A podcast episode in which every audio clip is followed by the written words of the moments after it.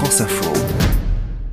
Mes chers compatriotes, ce soir, c'est la dernière fois que je vous présente mes vœux comme président de la République.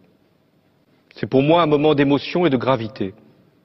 Je veux le partager avec vous, Françaises et Français de toutes origines, de toutes convictions, de toutes confessions, de métropole et d'outre-mer. C'est un cas unique sous la Ve République que celui d'un président de la République qui refuse de se présenter pour un second mandat.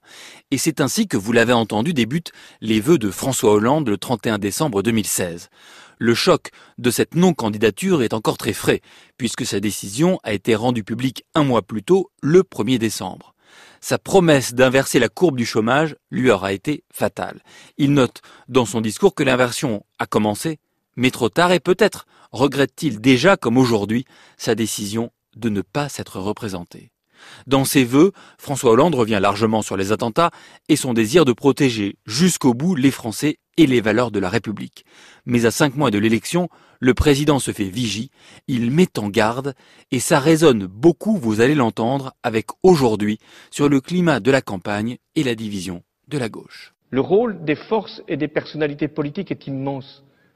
Elles doivent être à la hauteur de la situation, faire preuve de lucidité, éviter de brutaliser la société, et puis aussi écarter la dispersion pour certaines de nos forces politiques qui entraînerait d'ailleurs leur élimination. Mais à la fin de ses vœux, le président ouvre-t-il l'espace à un avenir à nouveau présidentiel un jour? Je vous en laisse juge en écoutant la fin de ses vœux du 31 décembre 2016. J'ai eu l'immense fierté d'avoir été à la tête d'un peuple debout, fidèle à lui-même et à sa vocation universelle.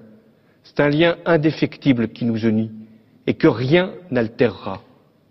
C'est fort de cette conviction que je vous adresse du fond du cœur mes vœux les plus chaleureux pour cette nouvelle année.